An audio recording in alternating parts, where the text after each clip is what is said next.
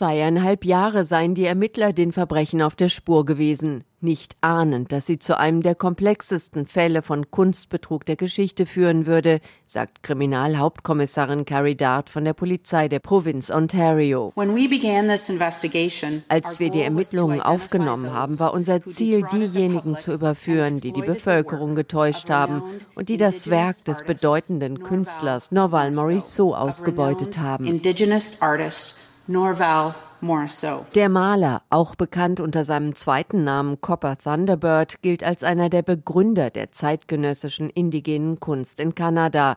Viele vergleichen den 2007 verstorbenen Künstler mit einem Picasso des Nordens. Eine ganze Gruppe von Betrügern habe versucht, aus Morissots Ruhm Profit zu schlagen, sagt Kommissarin Dart. Wir haben acht Verdächtige festgenommen und Anklage in 38 Punkten erhoben. Wir haben über 1000 Bilder, Drucke und andere Werke beschlagnahmt.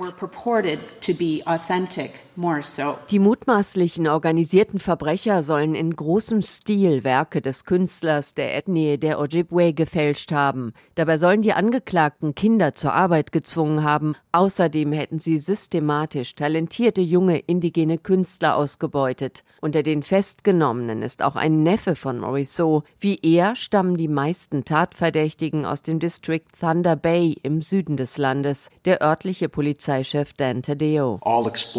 Alle haben sie das Werk von Norval Morisot ausgebeutet und davon profitiert. Sie haben auf unterschiedliche Art geholfen, Bilder oder Papiere zu fälschen. Ein Millionenbetrug, wie es ihn zuvor noch nie gegeben habe. Er berühre nicht nur Kanada, sondern die ganze Welt, wo Werke des Künstlers in vielen Galerien und Museen hängen. Zu den am meisten Geschädigten gehöre Morisot selbst.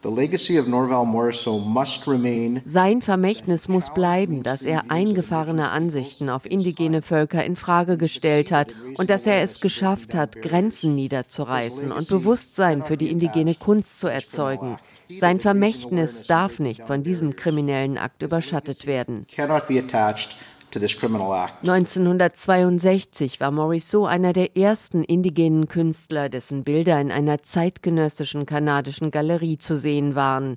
Werke, in denen er die kulturellen und politischen Spannungen zwischen indigenen und europäischen Traditionen thematisiert, aber auch seinen eigenen Existenzkampf und seine Spiritualität. Als Teenager hatte Morisot Kanadas berüchtigtes katholisches Internatsschulsystem durchlebt. Er überstand eine lebensgefährliche Krankheit. In den Jahren vor seinem Tod erfuhr der an Parkinson erkrankte Künstler bereits, dass Fälschungen seiner Arbeiten auf dem Markt waren.